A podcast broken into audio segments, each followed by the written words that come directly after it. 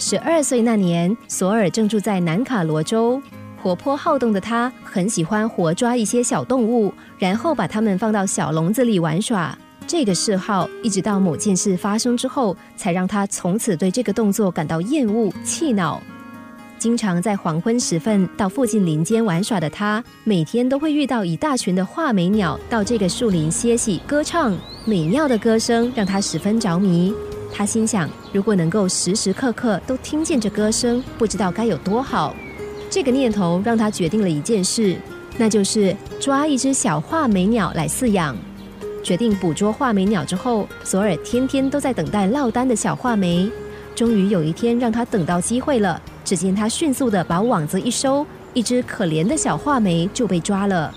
当下，小画眉被收进一只小小的鸟笼，离开大自然的环境。从此，他只为索尔一个人歌唱。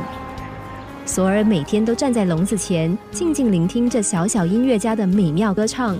树林里的和鸣声再也吸引不了他了，因为他正在为这个独享感到得意开心。有一天，鸟妈妈出现在索尔家的后院。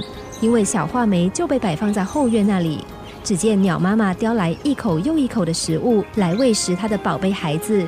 索尔发现时还想，这样挺不错的，有鸟妈妈帮忙照顾，这只小画眉就不会被我养死了。只是这看似皆大欢喜的事，却在第二天早晨破灭。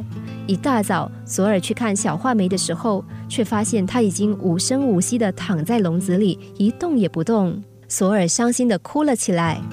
这个时候，索尔爸爸的一个好朋友，也是鸟类学家阿瑟叔叔，问索尔怎么了，索尔就把小画眉的情况告诉他。听完之后，阿瑟叔叔拍了拍索尔的肩膀，告诉他说：“我想，鸟妈妈大概是觉得孩子已经失去自由，与其被关在笼子里当囚徒，不如让他的灵魂自由，或许会更快乐一些吧。”从此以后，索尔再也不捉任何的小动物了。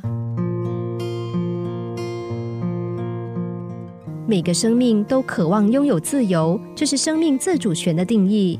特别是人，从古至今，多少人为了征求自由而付出代价，一切牺牲，只为了让每个生命都能够完全的拥有自我操控权。这个道理人人都知道，但不是每个人都能够做到。大多数人只记得自己的控制权，却忽略了别人的自主权。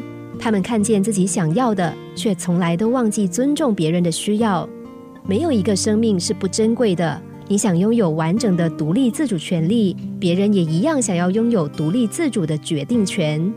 故事的旨意没有长篇大论，只有简单的“尊重”两个字。人生许多的困扰和烦恼，其实都来自于我们想要操控某些事或某些人。如果能够了解幸福快乐只是品尝丰富生命的过程，而不是结果，那么我们就能够尊重别人，体会放下就是最大的幸福快乐。